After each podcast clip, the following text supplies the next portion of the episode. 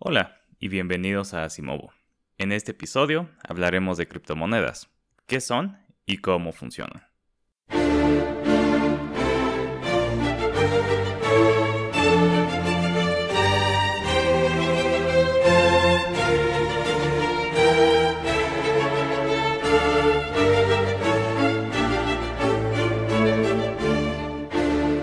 Para empezar, valdría la pena fijarnos en el nombre, eh, criptomoneda. Cripto viene de criptografía, que es la base de la tecnología que alimenta a las criptomonedas. Y por otro lado, monedas. En un principio, el origen de todas las criptomonedas está en Bitcoin, que planeaba ser una especie de efectivo digital que fuera independiente de cualquier autoridad centralizada, ya fueran bancos o gobiernos, que la tuvieran que crear y distribuir.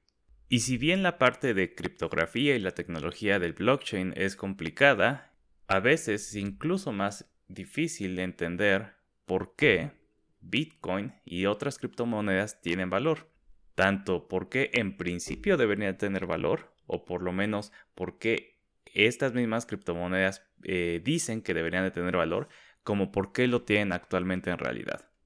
Así que en este episodio voy a tratar de explicar eh, dentro de lo posible estas dos partes. Ahora, este es un tema complejo, eh, en tanto porque la parte de la tecnología es difícil de entender y de explicar, como porque si uno se fija bien en el eh, en la pregunta que nos estamos haciendo eh, cuando tratamos de explicar por qué las criptomonedas tienen valor, etcétera, etcétera, nos encontramos con eh, un tema muy, muy grande, que es por qué el dinero, o de dónde, cuál es el origen del dinero, cómo tiene que funcionar, etcétera, etcétera. Y, no, y ya después de tratar de explicarnos un poco esto, si es que en realidad lo ocupen las criptomonedas y si no, ¿por qué seguimos observando que sigue creciendo su valor.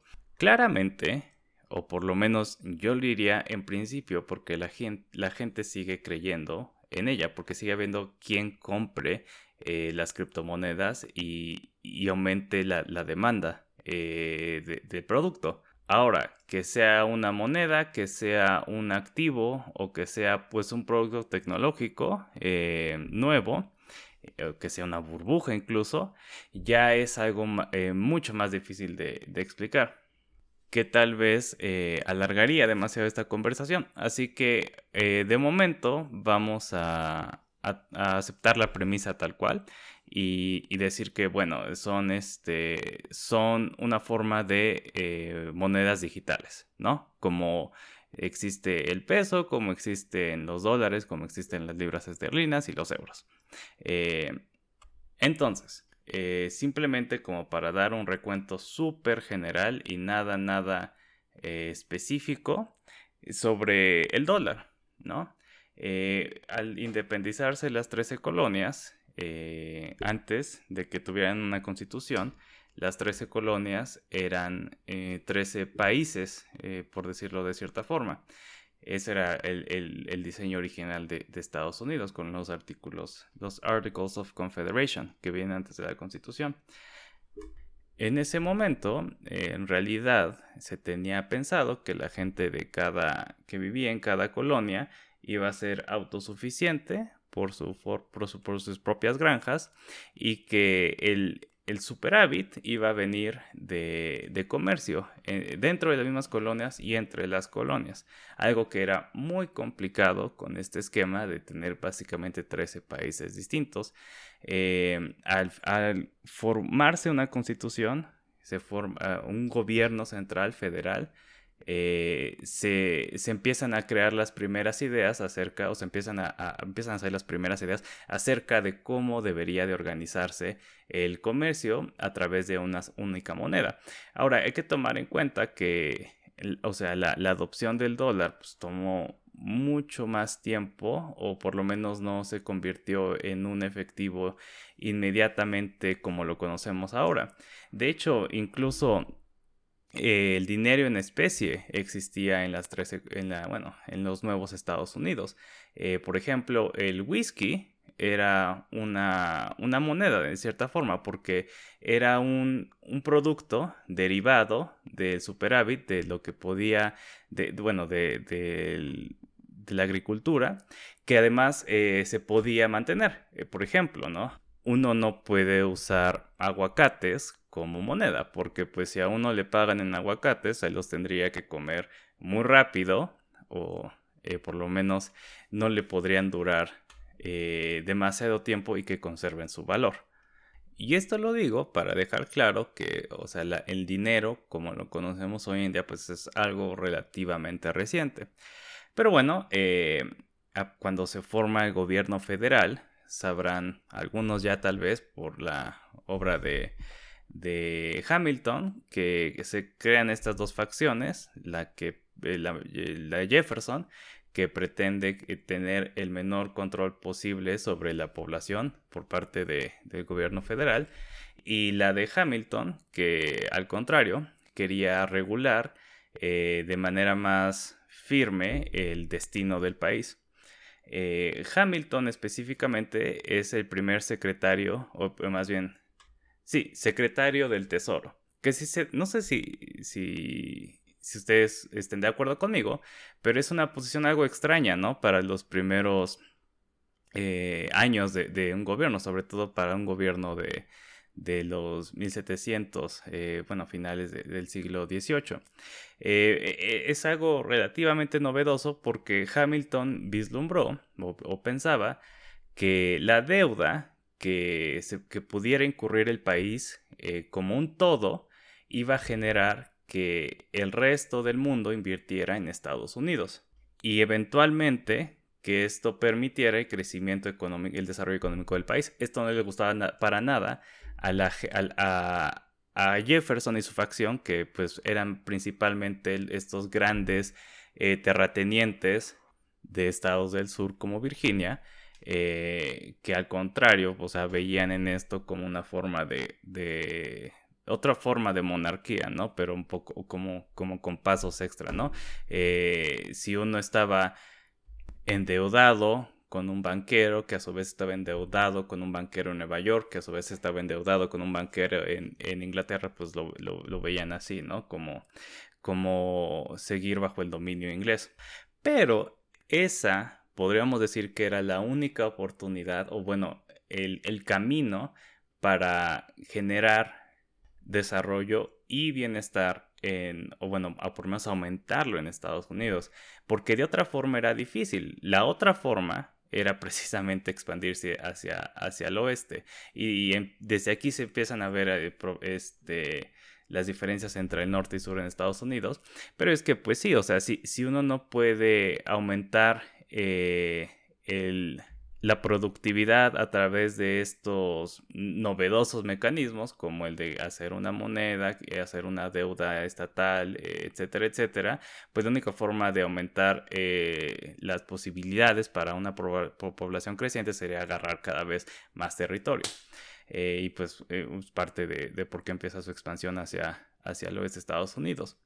Y finalmente es la facción de Hamilton la que gana. No eh, es como un poco oscuro, está un poco oscurecido en la historia de Estados Unidos, pero en realidad eh, el mismo George Washington estaba interesado en que, en que, en que se, cumpliera la visión de Hamilton, porque George Washington mismo perdió mucho dinero en, en, la guerra este, de, independencia y pues le interesaba que creciera el país. Y la otra facción, que si unos eran los terratenientes estos de Virginia, la otra facción eran los banqueros y los, y los industriales de, este, de Nueva York y del norte, eh, pues precisamente esta facción del norte eh, supo eh, darle como que por su lado a, la otra facción para establecer el gobierno federal, que pues hoy en día la gente tiende a admirar mucho pero pues con todas estas contradicciones que pues eh, lo hacen un poco frágil, ¿no? Pero bueno, eh, a partir de ahí, eh, los, los bancos centrales en Estados Unidos existen por periodos y estos bancos centrales son capaces de dar, hacer, hacer moneda con base a sus reservas, ¿no? Como, como conocemos que, existe el dinero más o menos hoy en día o por lo menos existía antes de, moverse el patrón oro. Ahora, este, este modelo no era tan perfecto como mucha eh, gente y sobre todo mucha gente muy partidaria del Bitcoin les gustaría hacer creer, porque de hecho había estos ciclos de pánicos constantes, porque pues lo que ocurría siempre era que los bancos hacían más dinero de las reservas que en realidad tenían y por alguna razón eh, constantemente iba, o bueno, cíclicamente iba a haber pánicos. O sea, me refiero por, por alguna razón a que iba a haber eh, una caída en la productividad, iba a haber algo, que empezara a generar un pánico y la gente iba a regresar por el dinero. Entonces, eh, los pánicos eran comunes en esta, en esta época y pasaban pues así como cada 10 años, ¿no? Más o menos. O sea, no es tal cual como una regla, pero pues haciendo un recuento de la historia, pues se observa ese patrón. Eh, ahora, eh, algo ocurre en la historia de Estados Unidos que es la guerra civil.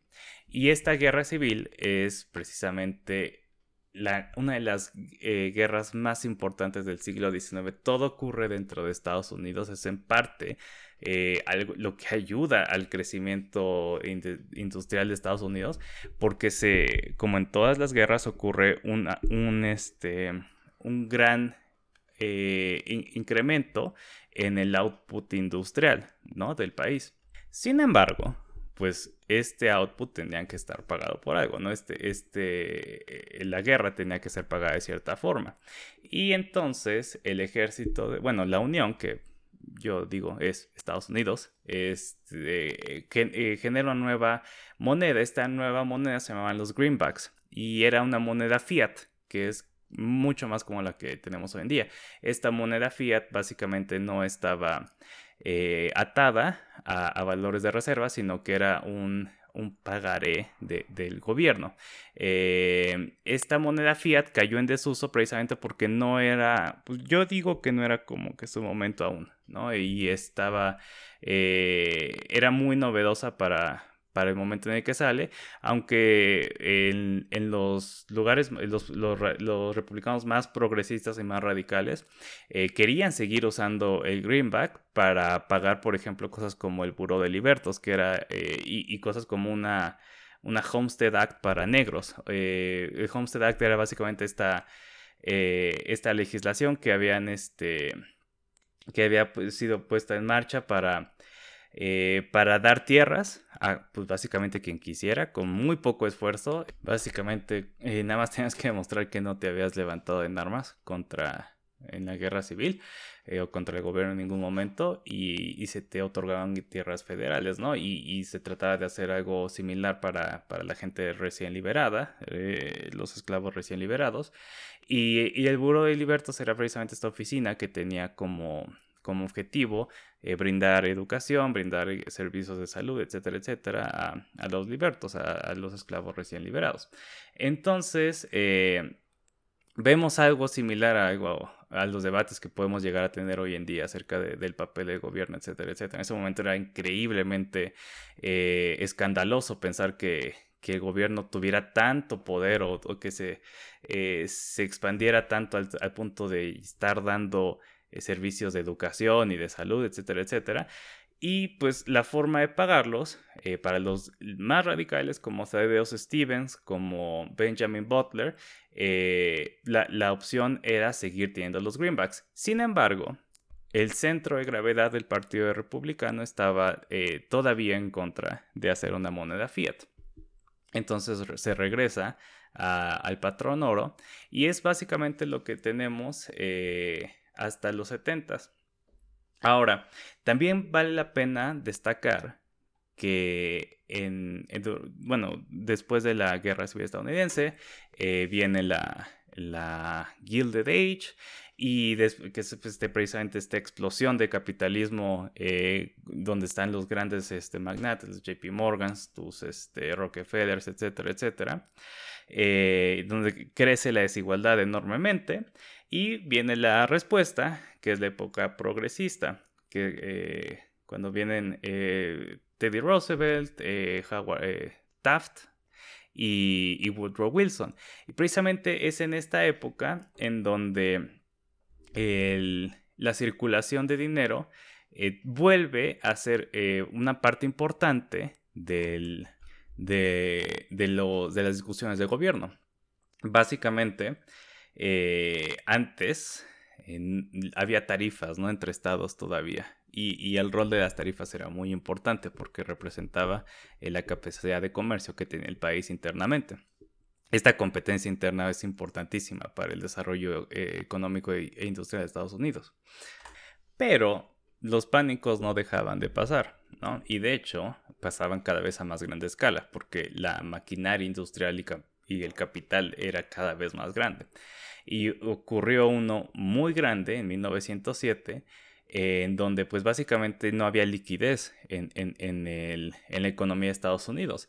Y, tuvo que pasar que, y esta es así una, una de esas anécdotas muy famosas, eh, que JP Morgan eh, tuvo que encerrar a varios este, banqueros ahí en Wall Street y decirles, no, tenemos que dar, o sea, tenemos que nosotros aportar liquidez a la economía.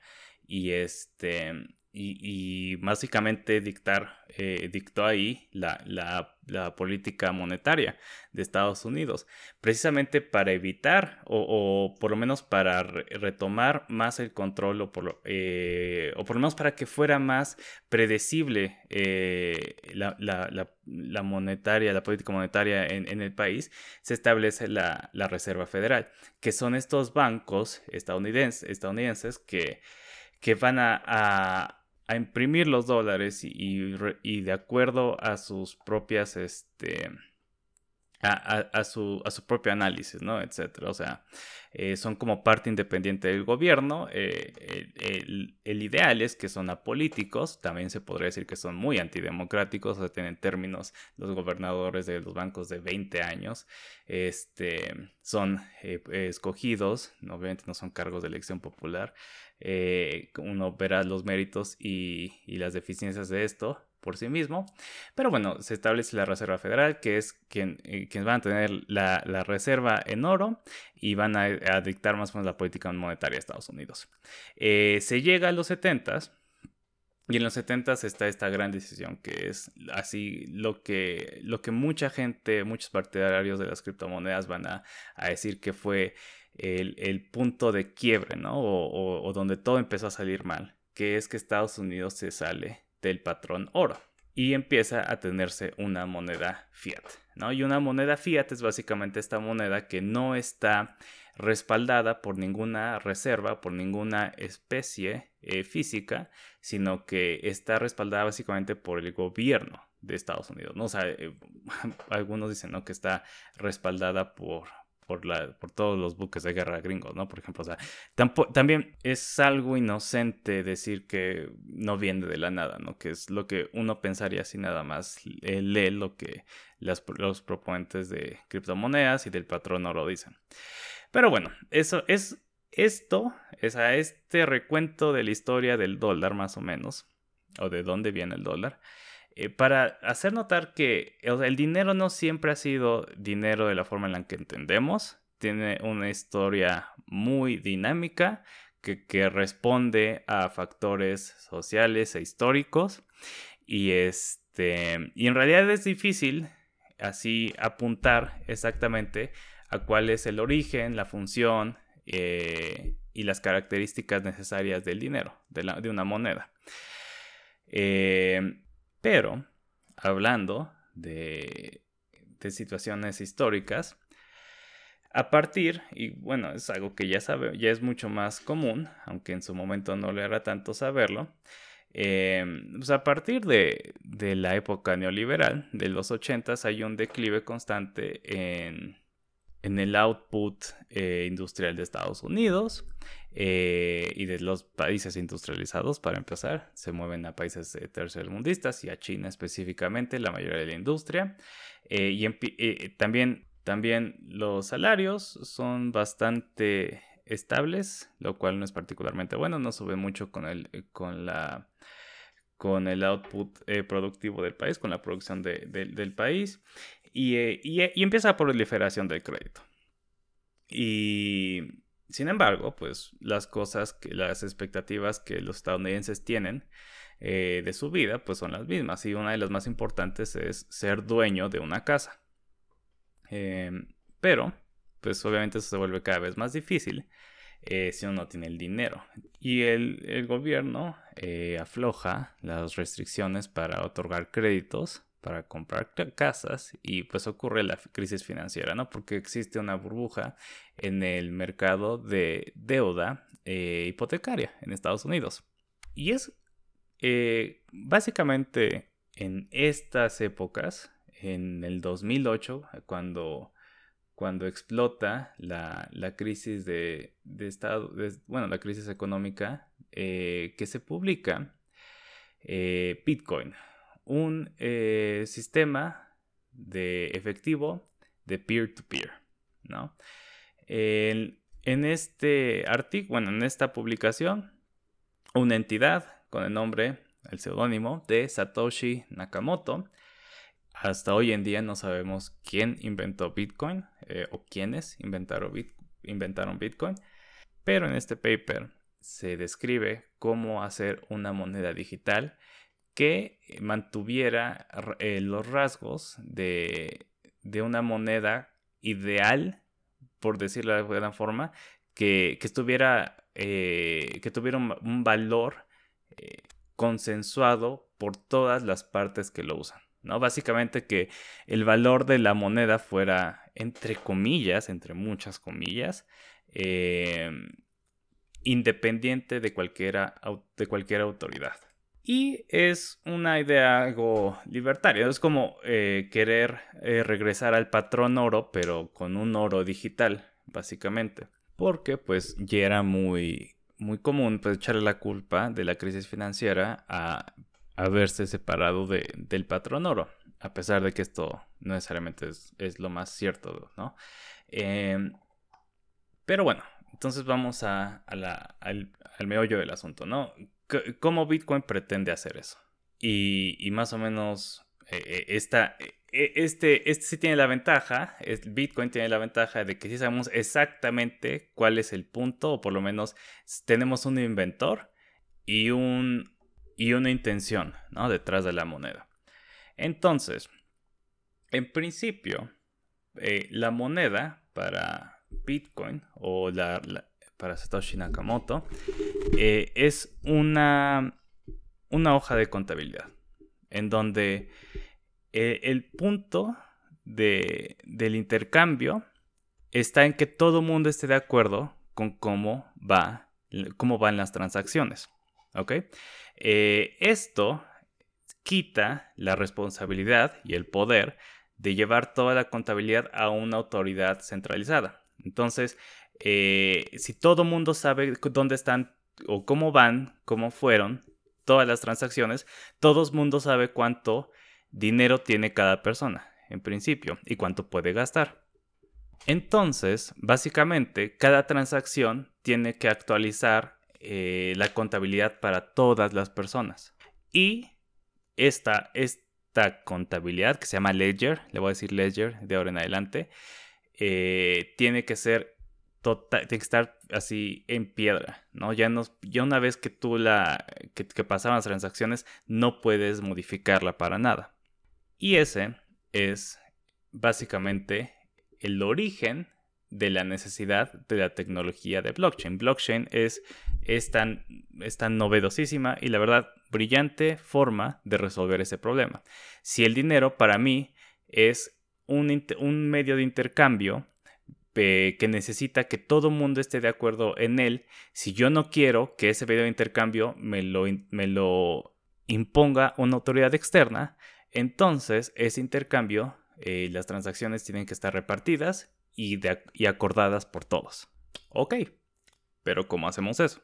Y aquí es donde entra la tecnología del blockchain.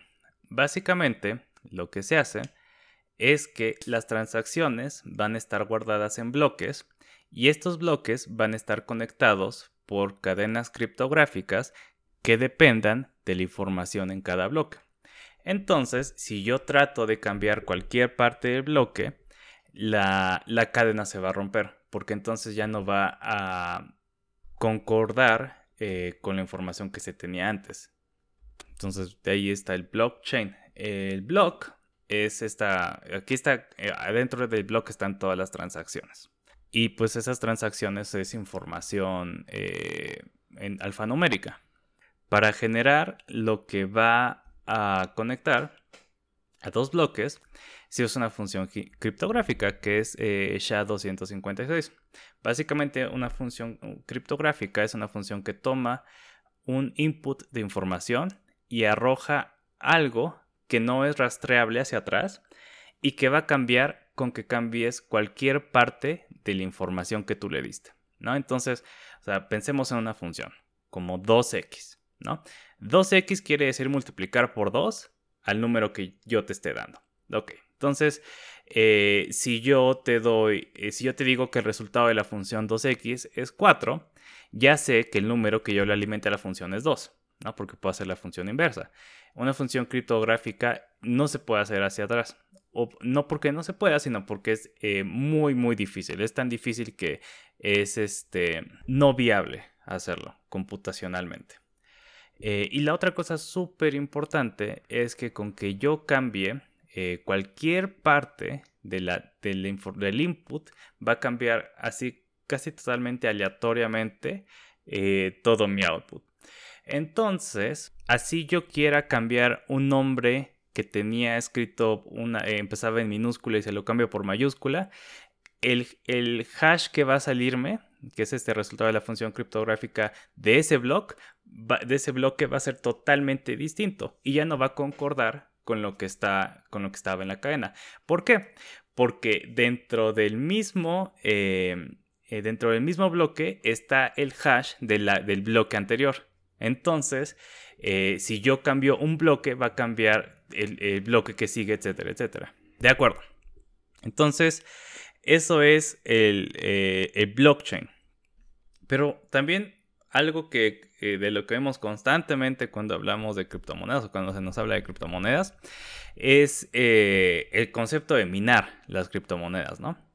Bueno, la cosa es que para el, el, incentivo o lo que va a estar generando tokens eh, en, Bitcoin va a ser el, entre comillas, minado de, del mismo.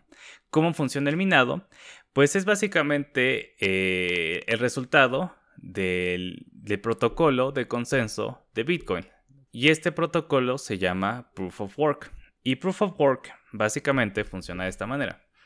Eh, adentro de cada bloque hay un espacio eh, vacío en donde puedo poner un valor, el que sea.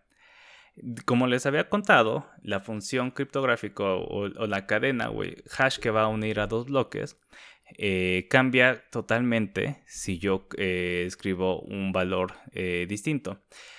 Entonces, lo que va a hacer un minero va a ser arrojar valores a ese lugar en blanco aleatorios, porque pues como les digo no hay forma de predecir lo que va a arrojar una función criptográfica, de tal modo que me dé que, que, el hash que, que, me, que me arroja la función criptográfica sea de cierto tamaño.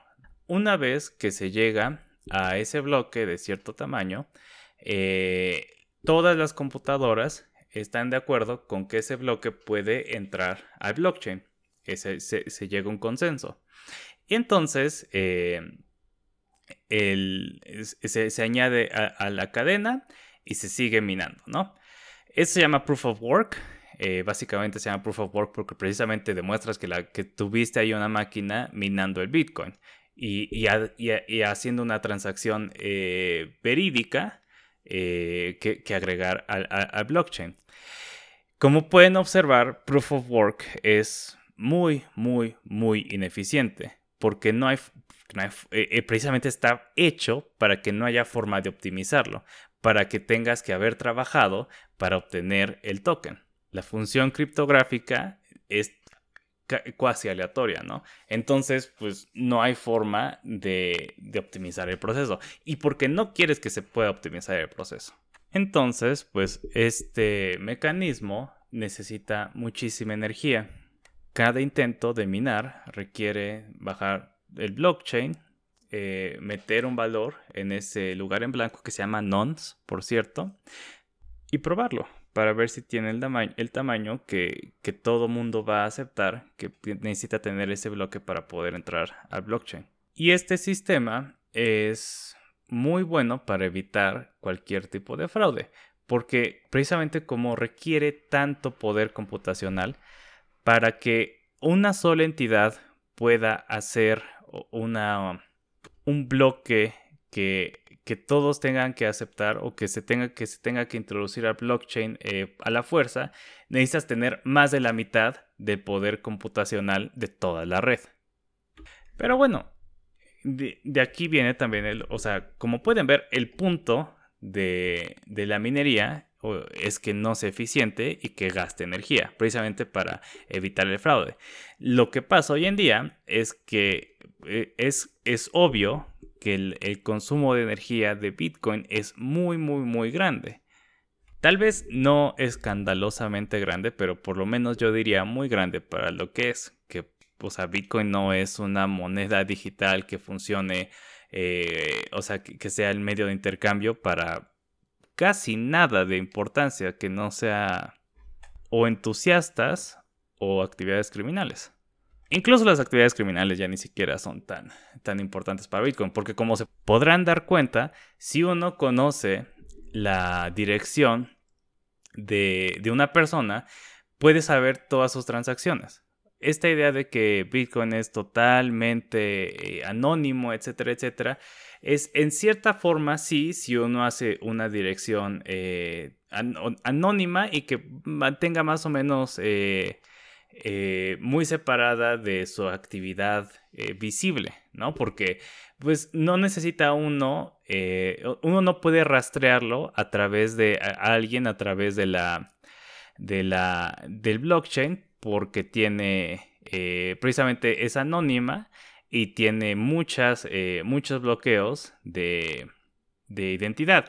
Sin embargo, si uno observa los movimientos de cierta dirección, puede hacer deducciones bastante acertadas. De hecho, eh, uno de los últimos hacks en, la red de, de poder de, del noreste de Estados Unidos pasó básicamente eso que los hackers querían el dinero en cierta dirección y pues a través de, de, los, de las transacciones que tenía ahí, este se pudo rastrear. Incluso creo que usaron un exchange, o sea, para empezar. Pero bueno, no, no una dirección particular. Pero bueno, eso es Bitcoin. Y eh, lo que pasó, bueno, lo que pasó finalmente con Bitcoin es que pues no funciona como un, un medio de intercambio y este y de hecho es bastante malito porque es caro hacer transacciones en Bitcoin. Es caro en tiempo y en dinero. Es caro en recursos eh, naturales. Y es muy tardado. Más, tardado que una transacción por banco. Entonces, eh, algo que empezó a surgir eh, después de que, de que, saliera Bitcoin es que trataron de otras personas de apegarse a, la, a lo que pensaban que era la meta real de Bitcoin. Y, surgen otros proyectos como Litecoin, como Bitcoin Cash, que son este, forks del código de Bitcoin, es decir, usan eh, el código de Bitcoin, pero que lo, modifican de forma que se pueda llegar a hacer cosas como transacciones más rápidas o más baratas, etcétera, etcétera. Y eso fue, podríamos decir que es como la primera generación de criptomonedas. Después de esta, vendría lo que se llama eh, los smart contracts, que son eh, blockchains que dentro de ellos contienen eh, una máquina virtual donde se puede programar de tal manera que no solo haya transacciones en el blockchain, sino también contratos. La innovación de los smart contracts es que uno va a poder hacer cosas sin la necesidad de de otro observador que se encargue de verificar o de, o de hacer valer el contrato. Entonces, eh, no solo, no solo la, la, parte monetaria o de intercambio está descentralizada, eh, sino que también puede ser la misma actividad que uno quiere realizar. Como por ejemplo vender algo por internet, vender un videojuego a través de internet, etcétera, etcétera, o, un arte digital, etcétera, etcétera. Y Ethereum es la plataforma más grande donde se pueden eh, hacer contratos inteligentes, estos smart contracts. Así como el blockchain de, Bitcoin tiene su token, eh, Ethereum tiene ETH, que es su propio token. Sin embargo, no es la única eh, innovación que vendría con, con el uso de Ethereum y de ETH, sino que también está tratando de moverse a Proof of Stake que es un mecanismo de consenso eh, más e-, eficiente y menos contaminante que Proof of Work. Básicamente lo que hace Proof of Stake es que uno tiene guardadas eh, cierta cantidad de monedas eh, o, tiene en stake cierta cantidad de monedas y son escogidas al azar de las monedas que están en stake para validar bloques en, en el blockchain. Tiene la misma ventaja de que para poder hacer cualquier cambio eh, por un actor malicioso necesitaría tener el 51% de todas las monedas en stake, lo cual también es altamente improbable. Y de hecho, eh, ya viéndolo en, la parte financiera, en la parte de la capitalización de, los tokens de, Ethereum, pues esto devaluaría demasiado el, valor de Ethereum, o por lo menos esa es la teoría, porque pues si, si está concentrado en un solo lugar o si, si estuviste comprando el 51% del valor total de Ethereum, pues obviamente vas a, forzar que el precio baje. A diferencia de Bitcoin, eh, Ethereum no, es, no fue creado por una entidad anónima, sino que fue creada por eh, un grupo eh, liderado por eh, Vitalik Buterin, quien, aún siendo estudiante, empezó el desarrollo de Ethereum, estudiante de la universidad. Y ya Ethereum como tal fue cofundada por Gavin Wood, y Charles Hoskinson. Lo interesante aquí es que ambos, tanto Hoskinson como Wood, eventualmente se separaron del proyecto y fueron a hacer sus propios proyectos. Eh, en el caso de, Gavin Wood tenemos Polkadot, que básicamente pretende hacer lo mismo que Ethereum, pero a través de una arquitectura distinta más eficiente, eh, a decir de, de Gavin Wood. Y por otro lado está Cardano, que es otra plataforma de smart contracts descentralizada, igual que Polkadot, igual que Ethereum, eh, pero está creada por eh, Hoskinson. Y el punto de, Cardano, o la razón por la que es interesante, es que es totalmente novedosa. O sea, no se partió de, no es una capa encima de otra tecnología existente, sino que es nueva. Eh, usa los mismos principios de las criptomonedas, eh, bueno, de, la, de los blockchains anteriores. Y este, básicamente están estas tres eh, como en la carrera, ¿no? Con Ethereum obviamente muy, muy por delante. Eh, Cardano eh, en, un lugar bastante aceptable considerando que ni siquiera tienen smart contracts todavía funcionales. Se espera que salgan en septiembre 12 eh, del 2021, o sea, ni siquiera el momento de estar grabando este podcast. pero pues todo el, hype que genera el desarrollo del proyecto pues le dio una... una posibilidad de vender su propio token de Cardano que se llama ADA, eh, en honor a Ada Lovelace, que ese es un bonito detalle. Eh, bueno, le, dio la oportunidad de, tener suficiente, suficiente dinero, ¿no? Para, para mantenerse. Y Polkadot, eh, pues está detrás. No, no, no muy, no, no tan bien como Cardano, definitivamente. Al momento de grabar este episodio. Quién sabe qué pase siquiera en dos meses. Pero bueno, estas dos son nada más por cuánto vale su token las dos formas más, este, las dos blockchains, los dos tipos de blockchain más importantes, ¿no? El de Bitcoin y el de Ethereum. Y de Ethereum se están despegando varios proyectos interesantes. Hay muchísimas criptomonedas y muchísimos tipos. Voy a hablar eh, solo más de un tipo. Y finalmente voy a tratar, eh, voy a hablar un poco del valor de los tokens, que a todo mundo le interesa. Entonces, el siguiente tipo de criptomoneda, y es una, una sombra ahí que está por encima de todo el mercado de las criptomonedas son las stablecoins. Y las stablecoins son básicamente criptomonedas que están supuestamente atadas a un valor fijo. Y ese valor fijo es de un dólar. Y el punto de las stablecoins es que existan para darle liquidez al mercado de las criptomonedas. Básicamente, para que uno eh, pueda eh, hacer intercambio de, criptomonedas por, entre comillas, dinero de verdad. En realidad, ese dinero eh, es, otra criptomoneda que tiene el valor en dólares de uno, ¿no? Porque pues no hay mercados suficientes de, de criptomoneda con moneda fiat. Entonces se necesitan estas, estas opciones para, para, que tenga liquidez el mercado y para que eh, incentive la, inversión aquí. Eh, voy a hablar específicamente de Tether. Tether y su token USDT básicamente se supone que vale un dólar. En principio Tether funciona de la siguiente manera, aunque en realidad ya sabemos que no es así y la misma compañía acepta que no es así. Yo voy con Tether, le doy un dólar, me da un USDT y guardo ese dólar.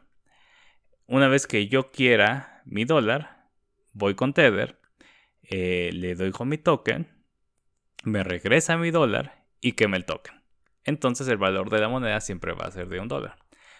Eh, y en principio, el valor, bueno, total de Tether que existe está eh, respaldado por las reservas en dólares. Eh, ahora sabemos que no es así y que Tether, de hecho, imprimía dinero de, podemos decir que casi casi de la nada, porque lo que en realidad está en las reservas de Tether es muy poca cantidad de dinero en efectivo o dólares en transacciones y la mayoría son algo que se llama cash equivalents, que en realidad no son dinero. ¿Por qué representa esto un riesgo? Pues porque básicamente es eh, en el caso de que se quisiera eh, regresar al valor eh, en, en, moneda, en dólares, de lo que uno tiene en Tether, pues va a estar muy difícil que vuelva a ver esos dólares uno.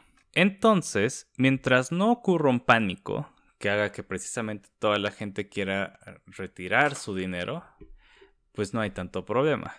Pero pues e, el riesgo está ahí constantemente.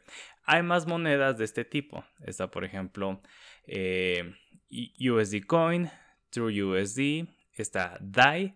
Todas estas monedas tienen eh, en principio el principio de mantenerse eh, con un dólar, con, con mecanismos mucho más este, legítimos que los que tiene Tether, pero Tether sigue siendo por mucho la stablecoin más importante. O sea, si uno se mete a las listas de eh, para ver cuál, es la, cuáles son las, monedas por capitalización de mercado más, importantes, eh, Tether es, está en el top 5 desde hace mucho tiempo. USD Coin ha estado subiendo, está en el top 10 por lo general, pero nunca sube del lugar quinto. Mientras que eh, en realidad, y, no solo no sube del quinto lugar, es mucho menor la capitalización de, mercado de, Tether comparada con la de USD Coin. O sea, la de USD Coin eh, es un poco, es, es menos de la mitad que la de.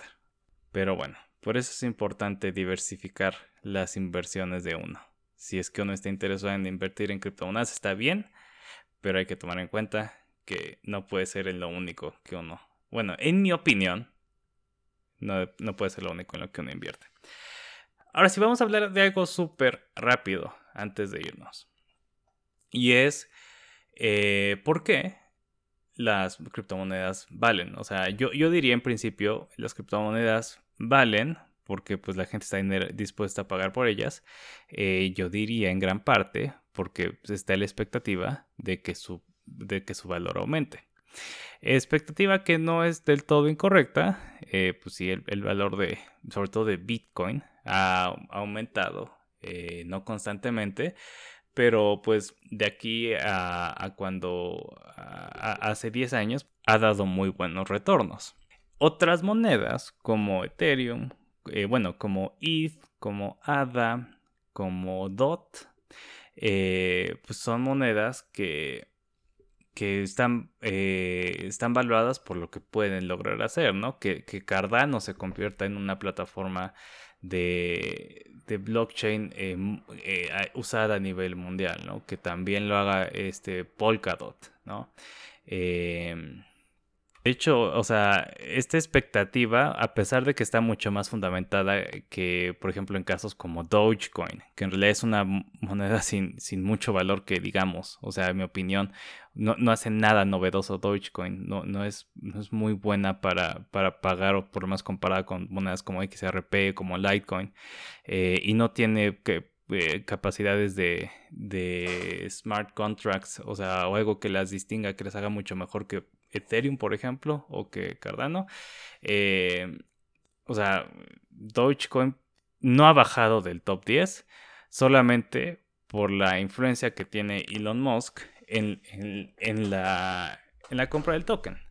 Entonces, yo, yo diría que pues, estos tokens valen porque la gente está dispuesta a invertir en ellos y algunos tienen eh, razones más legítimas que otros. Pero casi todo mundo tiene la, razón de esperar que el precio de, cada token aumente. Falta algo importante que decir. Y es que no, o sea, no todos los tokens pueden crecer como Bitcoin. En primer lugar porque Bitcoin es el original.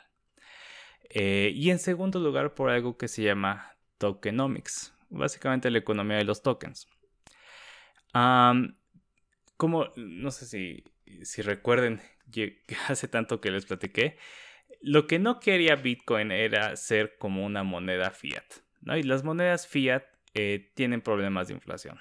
¿Por qué? Porque se introduce más al mercado. Se introducen más, entonces el valor tiende a caer. Eh, mientras más este supply haya, más oferta de dólares haya, baja su demanda y sube el valor de, los dólares cae y hay una inflación. Em, eso tiende a pasar, o sea, eh, eh, en, general tiende a pasar que hay inflación, a pesar de que no siempre haya inflación, a pesar de que a veces eh, pueda pasar lo contrario. Este, en general hay inflación. Entonces, Bitcoin no se puede, no puede haber más Bitcoins que cierto número. Y el total de tokens de Bitcoin que puede haber son 21 millones. Entonces, ¿qué pasa? Que en principio va a funcionar como un activo. ¿Por qué? Porque es limitado. Entonces su valor, al contrario, va a aumentar. Como todas las criptomonedas o están influenciadas por, por Bitcoin, pues esto es, esto es algo que heredan básicamente Em, todas las, las, criptomonedas. O sea, casi todas las criptomonedas son eh, deflacionarias. Eh, sin embargo, no todas tienen el mismo, la misma cantidad de, de, oferta posible. ¿no? O sea, la de Bitcoin es de 21 millones. Pero, por ejemplo, uno se puede meter y, ver, eh, ah, bueno, Cardano tiene su token nada y veo que cuesta 42 pesos. Yo no puedo eh, comprar un token de ADA esperando que en algún momento llegue a, los valores de Bitcoin. ¿Por qué? Porque Bitcoin tiene 21 millones de tokens posibles. Cardano tiene 45 mil millones o 45 billones en la escala corta, ¿no? Eh, entonces, la capitalización de mercado de Cardano tendría que ser mucho más grande, o sea, en órdenes de magnitud tendría que haber mucho más dinero eh, invertido en Cardano para eh, llegar a los niveles de Bitcoin y sobre y, o por supuesto, para superarlo. Este, otra cosa que siempre vale la pena, Bitcoin salió así de la nada y la gente lo empezó a usar. Proyectos como Cardano, proyectos como Polkadot, proyectos como XRP tienen una venta eh, inicial, pero también tienen un preminado eh, o una, una, eh, una preventa, digamos, de los tokens. Entonces, en, Bitcoin sí ocurre que una gran cantidad la tiene quien sea que sea Satoshi Nakamoto, pero por ejemplo, en Cardano, en, XRP, en, otros tokens, ya, ya podemos ver más el incentivo de que e, e, ese, ese apartado inicial, pues, pues tiene que ver con, con, los intereses económicos de las plataformas, ¿no? Entonces, esto es, esto es muy importante tomar en cuenta. O sea, en realidad el punto de este programa no era hablar eh, acerca de, comprar criptomonedas, etcétera, etcétera. Pero si, si lo escuchan, les hace interesante este, y de repente quieren eh, tratar de o, ven eh, dónde, dónde meterle dinero, este, obviamente la primera recomendación es que nunca metan dinero que no estén dispuestos, dispuestos a perder que investiguen para que estén este, seguros de lo que están haciendo tiene sentido. Pero algo que, o sea, yo sí veo mucho, por ejemplo, en los comentarios en Facebook, es que luego la gente eh, pone, ah, veo que esta vale nada más 20 pesos, este, entonces compré tantos. Y, y por ejemplo, es DAI, ¿no? Y DAI es, en principio no va a cambiar nunca su valor.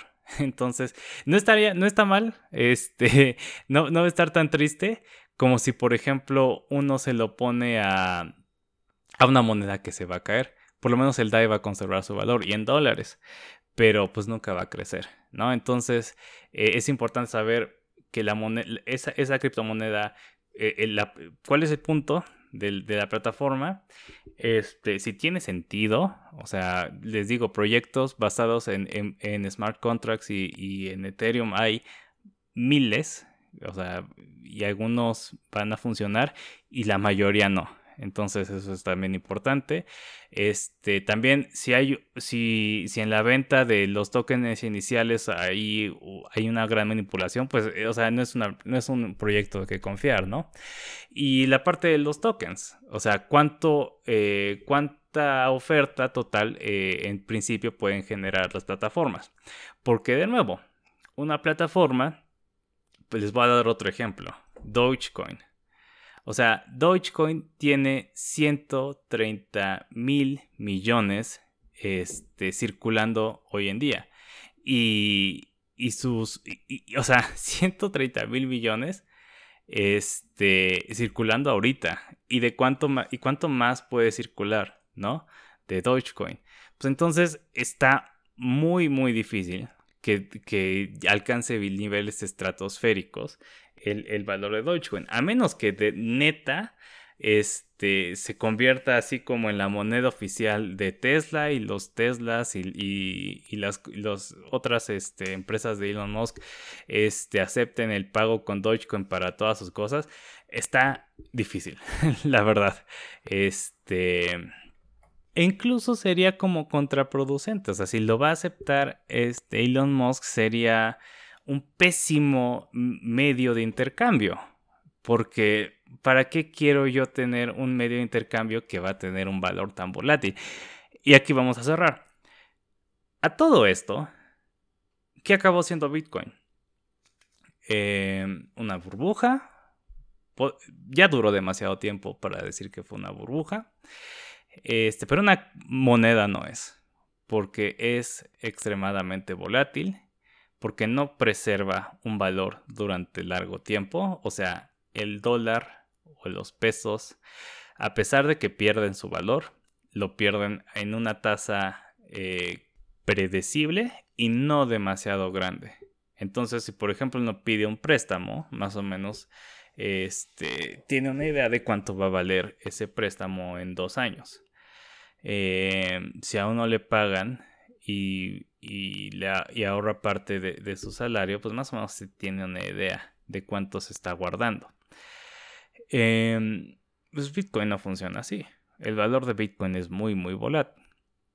Entonces, eh, yo, yo digo, yo, yo me, a mí me cuesta trabajo pensar en Bitcoin como un, eh, como una tecnología, por ejemplo, como si lo podría hacer Ethereum, que es este, algo en lo que se puede invertir porque es un producto tecnológico útil y que se puede escalar eh, para, para, para, dar distintos servicios. O sea, Bitcoin en realidad no funciona así. Yo creo que el mejor caso posible es que Bitcoin sea un activo en donde se pueda guardar valor y, que ese valor, valor aumente. Eh, en realidad, este sueño de que sea una, moneda anónima y este y, y, descentralizada, etcétera, etcétera. No, no se ha cumplido y creo que no se va a cumplir. Pero, sin lugar a dudas, nos dio una tecnología impresionante, una solución impresionante al problema que se planteó Nakamoto. Y pues la verdad el futuro eh, nos dirá eh, cuál fue el verdadero legado de Bitcoin y el resto de las criptomonedas. Pero gracias por escuchar. Nos, ya nos estaremos eh, escuchando la semana que viene. como siempre, el correo asimovopodcast.gmail.com es donde eh, pueden enviar sus sugerencias o comentarios largos. Eh, por otro lado, en redes sociales siempre estamos como Asimovo Podcast, en, en Instagram, en Facebook y en Twitter. Así que eso es todo por hoy y muchas gracias por escuchar.